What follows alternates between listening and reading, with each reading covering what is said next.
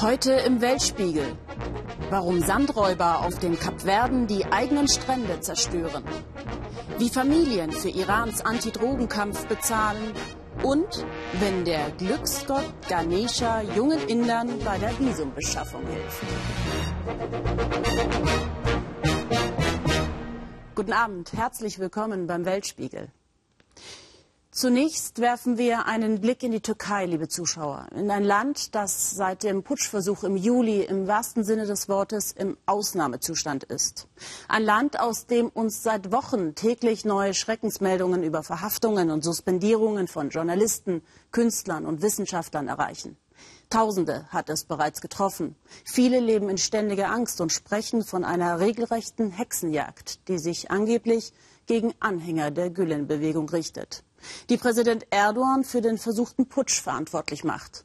Doch wer zu Gülen gehört oder nicht, entscheidet der Präsident selbst. Zuletzt waren türkische Hochschulen massiv von den Säuberungen betroffen. Oliver Meyer-Rüth konnte eine der gekündigten Dozenten begleiten. Applaus für den Dozenten Hakan Kocak und dann deutliche Worte über die türkische Regierung. Nicht wir müssen uns schämen, sondern die, sagt er. Der Soziologe ist einer von 19 Wissenschaftlern der Kocaeli-Universität, die vergangenen Mittwoch ihren Platz räumen mussten. Kollegen, Mitarbeiter, Studenten, sie alle sind gekommen, um ihre Solidarität auszudrücken. Kein einziger der entlassenen Wissenschaftler gehöre der Organisation des Islampredigers Gülen an, sagen sie und zeigen sich schockiert, denn genau das wird ihnen offenbar vorgeworfen. Die türkische Regierung beschuldigt die Gülen-Bewegung für den Putschversuch im Juli. Ein letzter Moment mit der Tochter in seinem Büro, dann ist es Zeit zu gehen.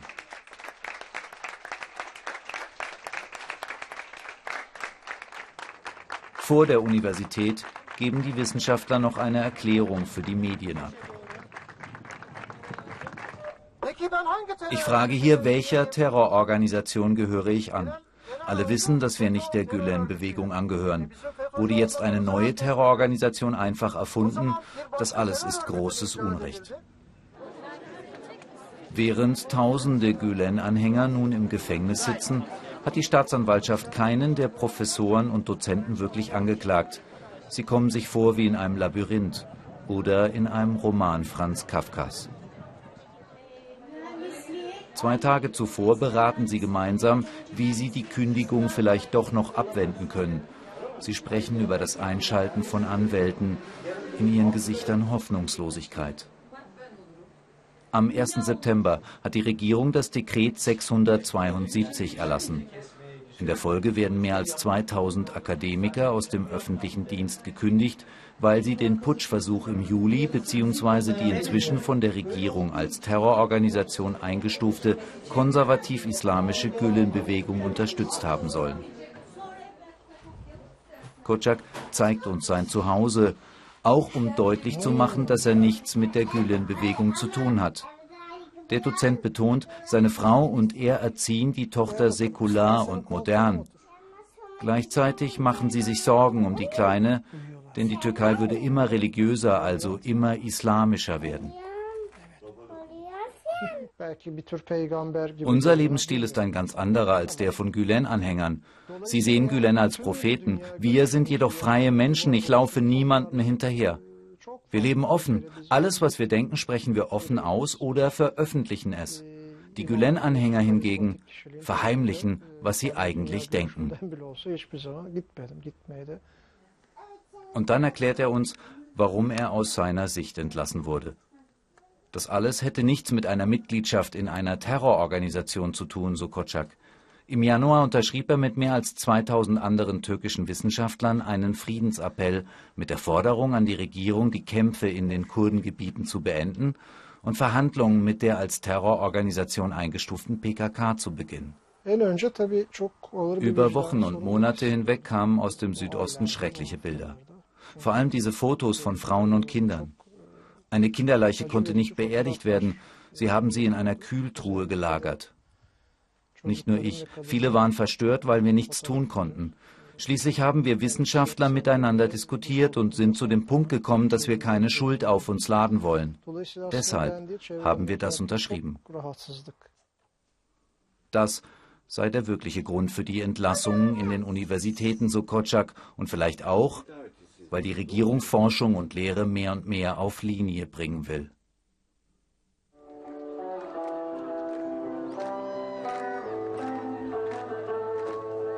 Vergangenes Wochenende in Istanbul. Mehrere tausend sind gekommen, um gegen den Putschversuch der Gülen-Bewegung zu demonstrieren. Aber auch um deutlich zu machen, dass die Säuberungsmaßnahmen der Regierung zu weit gehen. Kotschak weiß bereits, dass seine Entlassung aus dem öffentlichen Dienst kaum noch abzuwenden ist. Erst wirkt er zaghaft, doch dann nimmt er auf der Bühne kein Blatt vor den Mund. Sie haben uns Untersuchungsakten vorgelegt und gefragt, ob wir unser Handeln bereuen. Kinder dürfen nicht sterben, Frauen dürfen nicht sterben, Soldaten dürfen nicht sterben. Sollen wir bereuen, dass wir das gesagt haben? Nein, das bereuen wir sicherlich nicht.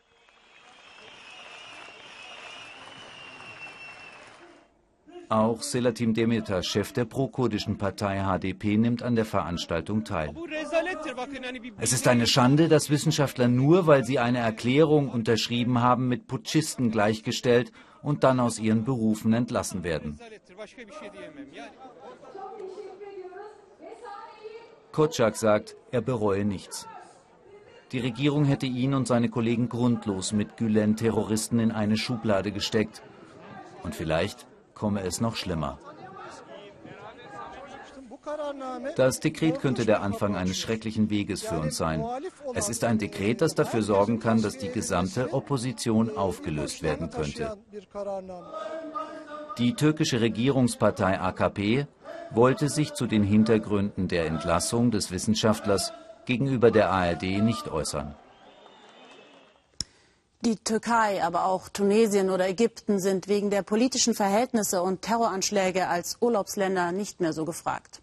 Neue Ferienziele werden gesucht. Da rücken auch die Kapverden ins Blickfeld. Eine Inselgruppe im Atlantik vor der Küste Senegals, die als sicher und stabil gilt. Ganzjährig gutes Klima, schöne Landschaften und tolle Strände. Und weil jetzt schon immer mehr Touristen kommen, wird so viel gebaut wie noch nie zuvor, mit fatalen ökologischen Folgen. Denn als Rohstoff für den Beton wird viel Sand benötigt. Und den besorgen traditionell meist die Frauen. Shafak Lagai traf sie am Strand bei Riviera da Barca im Nordwesten der Insel Santiago. Dort warten sie auf die perfekte Welle, um mit dem gefährlichen und illegalen Sandklau ein wenig Geld für ihre Familien zu verdienen. Das Meer ist heute stürmisch. Maria und die anderen beobachten die Wellen. Können sie rein oder nicht? Wenn wir nicht reingehen, sagt Maria, verdienen wir nichts. Also riskieren sie es. Die Sandräuber beginnen ihre Arbeit. Mit Schaufeln und mit bloßen Händen graben sie Sand vom Meeresboden ab. Hier in der Bucht von Ribera da Barca, auf der kapverdischen Insel Santiago, kann der Atlantik richtig gefährlich werden.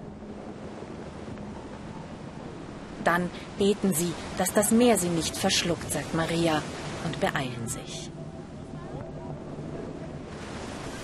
Jeder Eimer mit dem nassen Sand wiegt etwa 50 Kilo.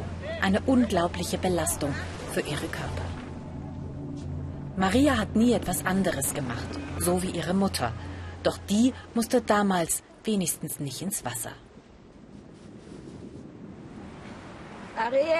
Früher war das hier ein Sandstrand. Den Felsen da hinten, den hast du nicht gesehen, weil alles komplett mit Sand bedeckt war. Wir haben alles abgebaut, bis die Steine, die darunter lagen, zum Vorschein kamen. Eimer für Eimer tragen sie ihre Insel ab und verkaufen den Sand. Als Rohstoff zum Bauen ist Sand unverzichtbar und wird gebraucht, um Beton herzustellen.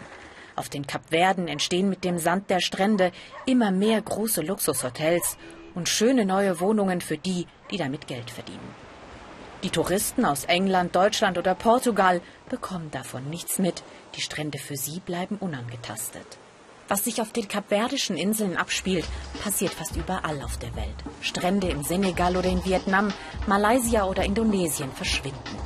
Ihr Sand steckt zum Beispiel in den künstlichen Inseln vor Dubai oder in den Hochhäusern von Boomstätten in China.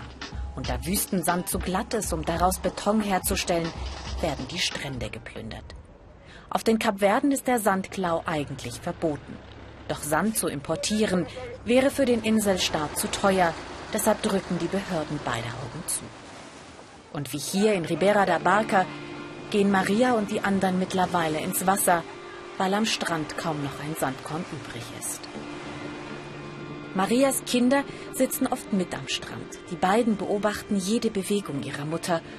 Und wenn Maria von einer Welle erwischt wird, halten auch sie vor Sorge die Luft an. Marias Mutter hat damals ihr Geld mit dem Sandklau verdient, um Maria ein besseres Leben zu ermöglichen. Das hat nicht geklappt. Maria hofft, dass es ihr gelingt. Meine Kinder sollen zur Schule gehen. Sie sollen mal studieren und einen guten Job finden. Wenn sie nicht zur Schule gehen, werden sie so enden wie ich. Der Gedanke macht sie traurig, vor allem weil die Arbeit ihren Rücken und ihre Lunge ruiniert. Sechs Tage die Woche kommen sie hierher. Umgerechnet 45 Euro verdient jede von ihnen im Monat. Rund die Hälfte der 530.000 Einwohner der Kapverden leben von weniger als zwei Dollar am Tag. Die Arbeitslosigkeit ist hoch auf den Inseln. Wir wissen, dass wir gegen die Natur arbeiten, sagt Maria, gegen die Insel, die wir so lieben. Aber sie wüssten nicht, was sie sonst machen sollen. Maria und ihre Familie leben in einem Rohbau. Das Geld fehlt, um das Haus fertigzustellen. Das ist nicht ungewöhnlich hier. Fließendes Wasser haben sie nicht. Trinkwasser und Wasser zum Duschen müssen sie kaufen. Marias Mann ist Fischer. Deshalb kann er etwas von seinem Fang mit nach Hause bringen. Doch die Ausbeute wird immer spärlicher. Und sogar für die kleinen Fische müssten sie viel weiter rausfahren als früher. Früher sind die Fische bis an die Küste gekommen, aber jetzt ist da ja kein Sand, nur Felsen, da wächst nichts mehr. Deshalb kommen auch keine Fische. Das ganze Ökosystem hat sich verändert und für sie bleibt immer weniger übrig. Aber mal etwas anderes als Fisch und Reis, daran sei gar nicht zu denken. Ich würde so gerne mal Fleisch kochen. Ich glaube, das würde mich für meine Arbeit stärken. Und auch für die Kinder wäre das hin und wieder gut. Aber wir können uns das nicht leisten. Francisco und Maria sind in Ribera da Barca geboren und aufgewachsen. 4000 Einwohner hat der Fischerort. Kaum jemand hat eine feste Arbeit. Die Männer fischen, die Frauen holen den Sand. Die Konsequenzen sind überall zu sehen. Früher hat der Sand den Ort wie ein Deich geschützt. Jetzt nagt das Meer an den Fundamenten der Häuser. Ein Stück der Mauer ist bereits eingebrochen und die ersten Häuser. Das war hier überall ein Sandstrand. Und da hinten, das, was so aussieht wie ein Stück Felsen, das war mal ein Haus. Das ist vom Meer zerstört worden. Wir wissen, dass das die Folgen des Sandabbaus sind.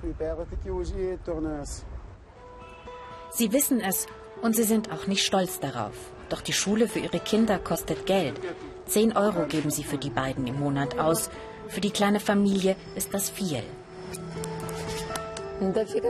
Ich mache mir Sorgen. Jeden Tag bete ich zu Gott und hoffe, dass meine Tochter es einmal besser hat als ich. Ich liege oft wach und denke, wird sie so enden wie ich? Das macht mich sehr traurig. Und es macht sie auch traurig, sagt Maria, dass es vielleicht bald keinen Sand mehr auf ihrer Insel geben wird.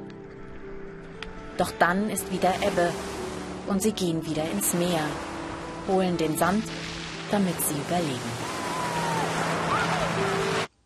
Gefährliche und illegale Arbeit. Für viele Menschen auf der Welt ist das die einzige Möglichkeit, ihre Familien durchzubringen. Auch im Iran. Vor allem die hohe Arbeitslosigkeit führt dazu, dass junge Iraner jeden Job annehmen müssen. Dabei landen viele im Drogengeschäft, gegen das der Staat einen harten Kampf führt. Allein 17 verschiedene Drogendelikte werden mit dem Tod bestraft. Fast 1000 Menschen wurden im letzten Jahr laut Menschenrechtsorganisationen hingerichtet. Zwei Drittel von ihnen wegen Vergehen gegen die Drogengesetze und nicht wenige davon kleine Handlanger, oft aus Not. Das hat jetzt auch der Staat erkannt. Eine Gesetzesänderung ist in Arbeit. Vor Ort erfuhr ich jedoch, dass dieses Gesetz für viele zu spät kommen könnte.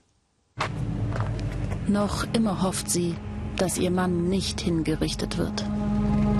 Doch die 26-jährige Parone muss jede Stunde damit rechnen, dass der staatliche Bote an ihrer Tür klopft, um ihr den Tod des Vaters ihrer beiden Kinder mitzuteilen. Wir treffen uns mit ihr irgendwo in Teheran. Zu Hause möchte sie nicht mit einem Kamerateam gesehen werden. Zu sehr fürchtet sie die Ächtung der Gesellschaft. Doch auch hier auf der Straße ist es ihr unangenehm, über ihr Schicksal zu sprechen. Wir gehen ins Auto. Dort zeigt sie mir ein Schreiben mit dem Todesurteil ihres Mannes.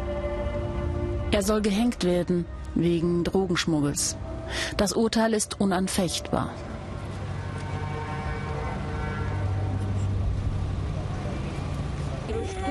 Es waren fast zwei Kilogramm Drogen in dem Päckchen, das er transportierte. Vor zwei Jahren wurde er erwischt. Ein Jahr später kam die Verurteilung. Jetzt haben wir die Nachricht vom obersten Gerichtshof, dass seine Hinrichtung bevorsteht. Mein Mann war nicht drogenabhängig. Er war nur arbeitslos. Vor zwei Jahren hatte ihr Mann seine Arbeit verloren, übernahm Gelegenheitsjobs, auch Kurierdienste. Dass sich in einem der ausgelieferten Pakete die Droge Crystal Meth befand, habe er nicht gewusst, sagt sie, und auch nicht, von wem ihr Mann den Kurierauftrag erhalten hatte. Schon wer mit mehr als 30 Gramm der synthetischen Droge erwischt wird, dem droht im Iran die Todesstrafe. Wie soll ich das bloß schaffen? wenn er nur wieder bei uns wäre. Ich kann nicht mehr, allein mit den Kindern. Mein Vater ist gestorben. Meine Mutter ist so arm, dass sie sogar ihre Niere verkaufen musste. Der Iran führt einen harten Kampf gegen die organisierte Drogenkriminalität an seinen über 1900 Kilometer langen Grenzen zu Afghanistan und Pakistan. Über 3700 Polizisten sollen seit der Islamischen Revolution 1979 hier getötet worden sein. 500 Tonnen Drogen kommen jährlich über die Grenze. Viel wird konfisziert, doch genauso viel findet seinen Weg ins Landesinnere und weiter nach Europa. Besonders Heroin überschwemmt auch den iranischen Markt. Die 1500 Drogenabhängige gibt es nach staatlichen Angaben im Iran. Die inoffizielle Zahl soll doppelt so hoch sein. Viele leben auf der Straße, abgeschottet von der Gesellschaft. Wir begleiten die nichtstaatliche Hilfsorganisation Tulu, die diesen Menschen hilft. Jeden Dienstag verteilen sie tausende Portionen von Essen, alles finanziert durch private Spenden. Wir dürfen sie heute bei ihrer Arbeit begleiten, ansonsten könnten wir in solchen Vierteln der Stadt nicht drehen, solche Bilder nie filmen. Ali ist sichtlich nervös. Erst letzte Woche wurden die Helfer von Drogendealern mit Messern angegriffen. Trotz der Gefahr ist er überzeugt davon, dass ihre Hilfe sich lohnt. Das Essen ist ein Vorwand, um den Obdachlosen und Drogensüchtigen näher zu kommen, dass sie wissen, dass sie nicht allein in der Stadt sind. Durch das Essen möchten wir ihnen klar machen, es gibt noch Hoffnung für sie. Für uns sind das keine schlechteren Menschen.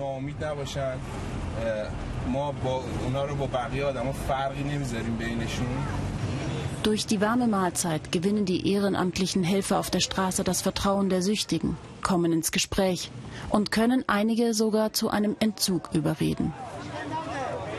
Die Todesstrafe hat beim Kampf gegen Drogen nicht das gewünschte Ergebnis gebracht. Noch nie gab es so viel Drogenmissbrauch im Iran wie heute, obwohl so viele Dealer und Schmuggler hingerichtet wurden. Auch bei der iranischen Regierung scheint ein Umdenken einzusetzen. Die Vizepräsidentin Shahin Ducht Mulaverdi warnte schon öfter davor, dass so lediglich Familien ihrer Väter beraubt würden und sich dennoch nichts ändere. Jetzt wird im Parlament eine Gesetzesänderung beraten. Die Todesstrafe auf Drogenschmuggel soll auch aufgrund von internationalem Druck in Haftstrafen umgewandelt werden.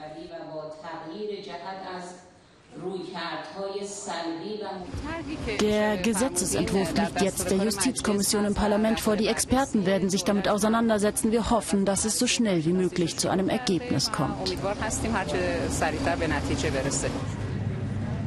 Wir fragen die junge Mutter, ob sie über das geplante Gesetz informiert ist, das ihren Mann vielleicht noch vor dem Galgen bewahren könnte.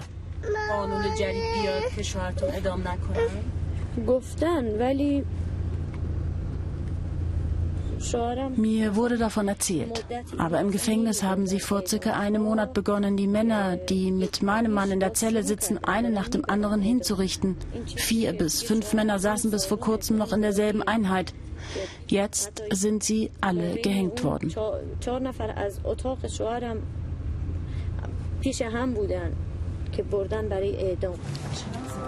Parvone erzählt uns, dass sie jeden Tag dafür betet, ihren Mann doch noch zurückzubekommen. Aber ihre Hoffnung hat sie eigentlich schon verloren.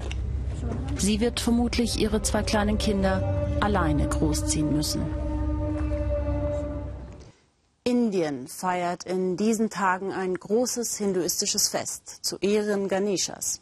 Der elefantengesichtige Glücksgott gilt als Zerstörer aller Hindernisse. Besonders geehrt wird er in der Hightech-Metropole Hyderabad im Süden des Landes, wo viele gut ausgebildete junge Menschen aus der IT-Branche auf einen Job im Ausland hoffen.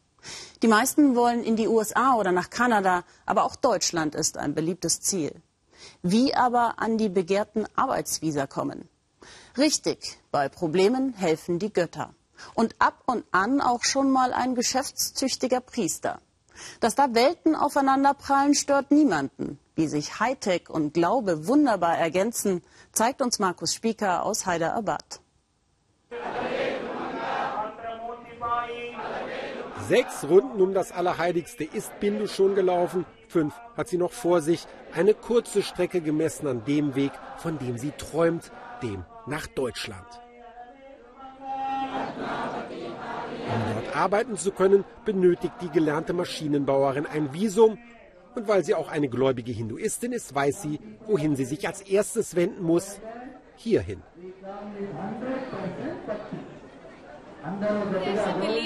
Es gibt diesen Glauben, dass man hierher kommen soll, bevor man ein Visum beantragt.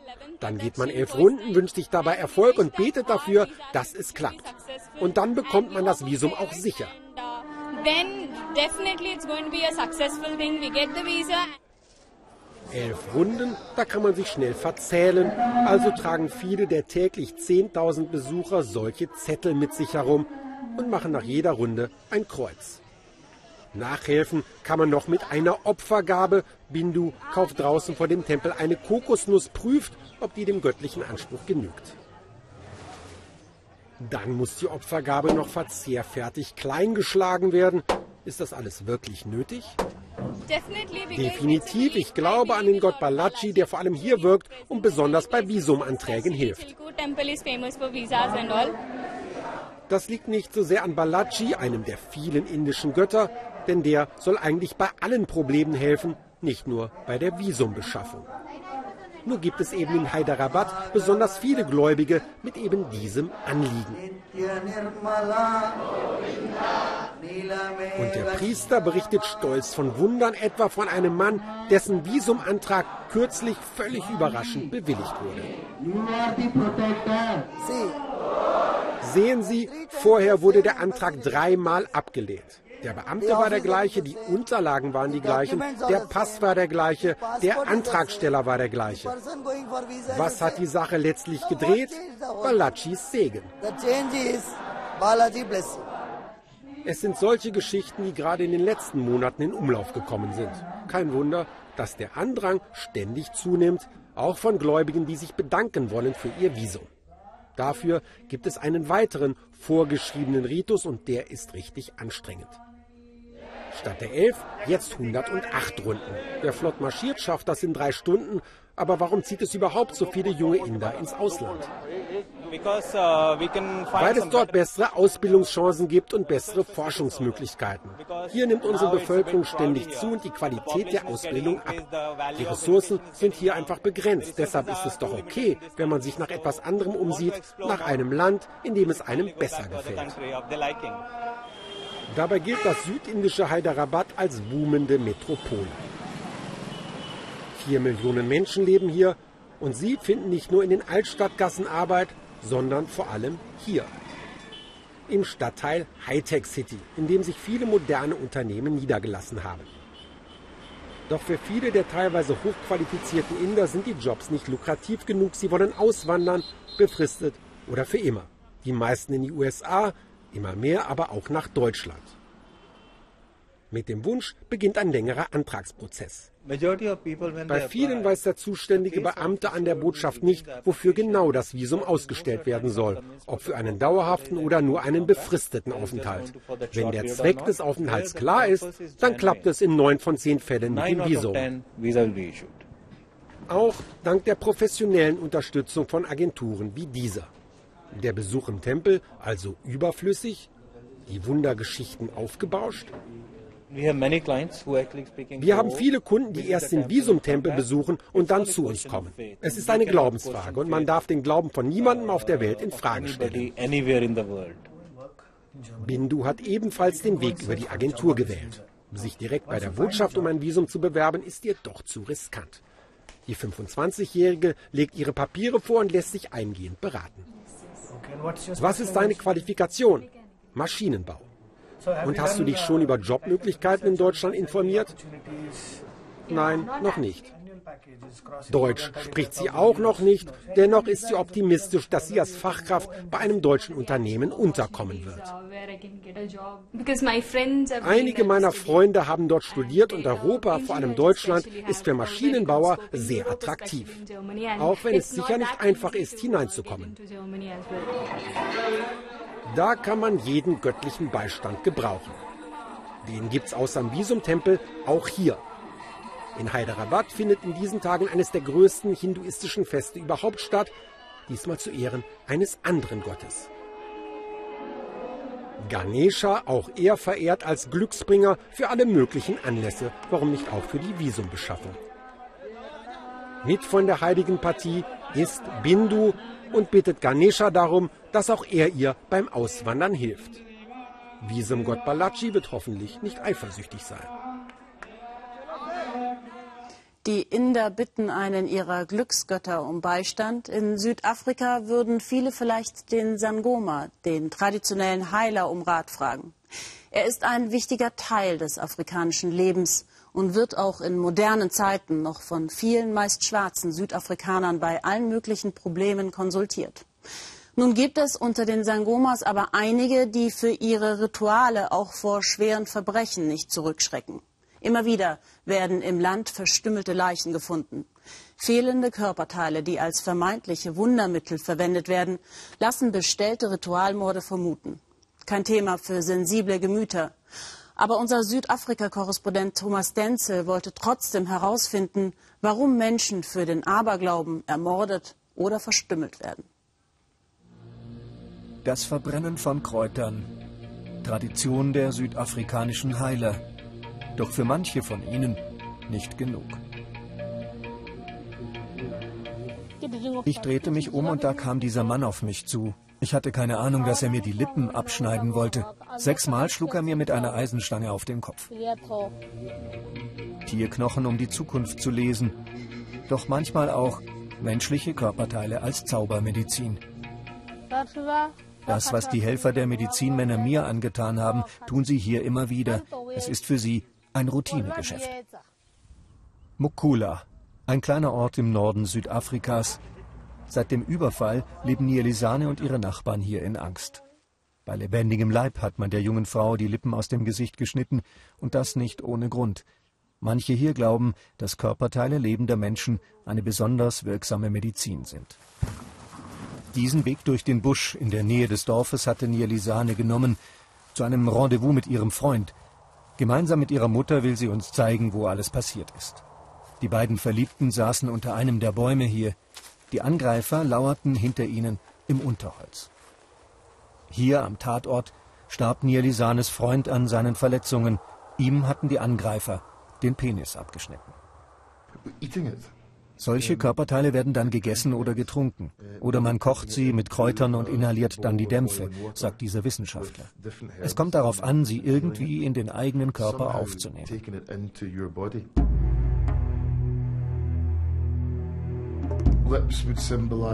Lippen symbolisieren Redegewandtheit, sollen dem, der sie konsumiert, Überzeugungskraft und Macht bringen.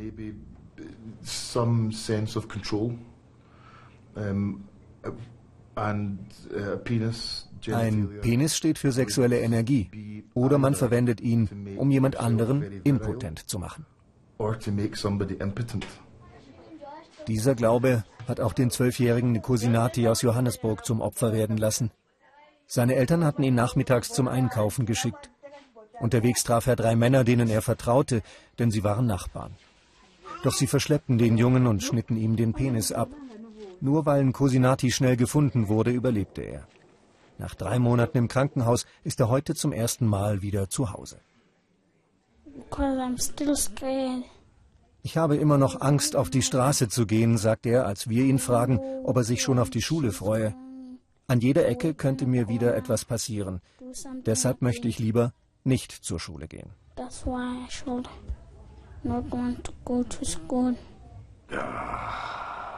Es sind Medizinmänner, die ihren Kunden das Verwenden menschlicher Körperteile empfehlen. Sipo Kumalo, den wir heute treffen, sagt, er und die meisten seiner Kollegen würden das niemals tun. Es handle sich um einige wenige geldgierige Hexer. Allenfalls das Schlachten einer Kuh oder einer Ziege zur Besänftigung der Ahnen komme in Frage, sagt Sipo Kumalo. Allerdings an der Wirksamkeit menschlicher Körperteile zweifelt er nicht. Besonders gut funktioniert es, wenn man sie von lebenden Menschen nimmt, sagt er, weil diese Menschen dann immer noch in Gedanken bei zum Beispiel der Hand sind, die sie verloren haben. Mit Leichenteilen ist das schwieriger. Das klappt nur, wenn die Familie versäumt, das Ritual zu vollziehen, das der Leiche die Seele des Verstorbenen entnimmt. Für die Familie des zwölfjährigen Cosinati ist heute ein besonderer Tag. Vor Gericht werden sie zwei der Männer wiedersehen, die den Jungen angegriffen haben. Gott wollte, dass das Kind überlebt, damit es die Täter identifizieren kann, sagt die Tante des Jungen. Dann betreten die Angeklagten den Gerichtssaal. Es ist einer der wenigen Fälle, in denen ein Angriff wegen Zaubermedizin offiziell als solcher vor Gericht kommt. Statistiken, wie oft es solche Verbrechen gibt, sind umstritten. Oft lässt sich das Tatmotiv nicht eindeutig klären. Den Gedanken, einen anderen Menschen in sich aufzunehmen, um selbst stärker zu werden, den gibt es allerdings auf der ganzen Welt. Fälle von Kannibalismus gab es auch in Europa, in Australien und Südamerika. Wir sollten nicht den Fehler machen, es als typisch afrikanisch zu betrachten. Nielisanes Lippen sind inzwischen operiert, wenn auch nur notdürftig. Noch immer werde sie auf der Straße gemieden, sagt sie, oder man mache sich über sie lustig, vor allem aber schmerze es, wenn sie den Mund zu weit öffne. Für weitere Behandlungen aber fehle ihr das Geld. Und trotzdem, so sagt sie, wenn mir jemand Geld anbieten würde für eine Operation, dann würde ich sagen, lass es uns lieber in meine Kinder investieren, damit sie sich einmal ihre Träume erfüllen können. Es ist ein schöner Tag in Mukula. Das Leben gehe weiter, sagt Nielisane. Den Tätern habe sie inzwischen vergeben. Dass die Ritualmorde irgendwann einmal aufhören, glaubt sie allerdings nicht. Dafür seien Armut und Geldgier einfach zu groß.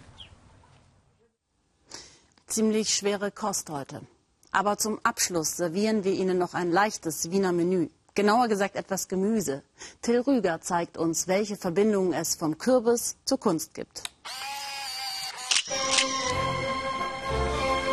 Wer an Wien denkt, der denkt schon fast automatisch an Musik.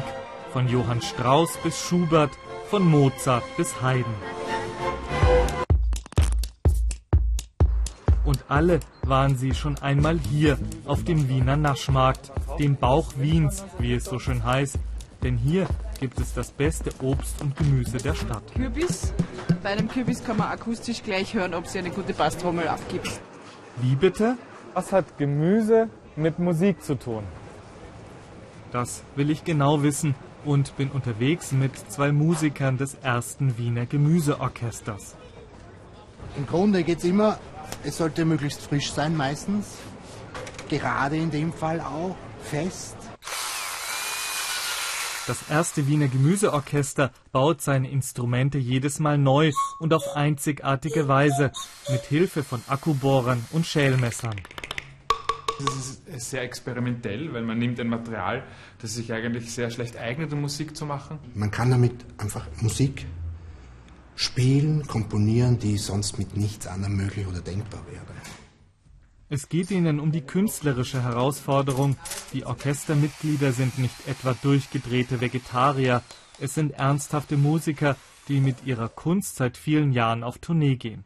Und sie beherrschen Töne, die aus einer anderen Welt zu kommen scheinen.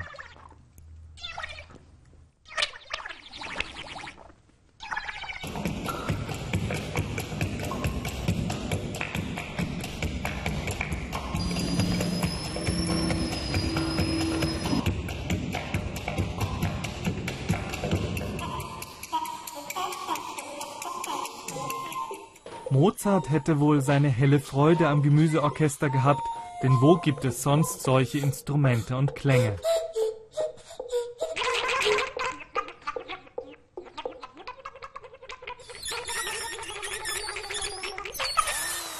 Ihre Konzerte jedenfalls sind fast immer ausverkauft. Ja, sieht gut aus. Und das Beste am Gemüseorchester ist, nach dem musikalischen kommt dann der kulinarische Genuss.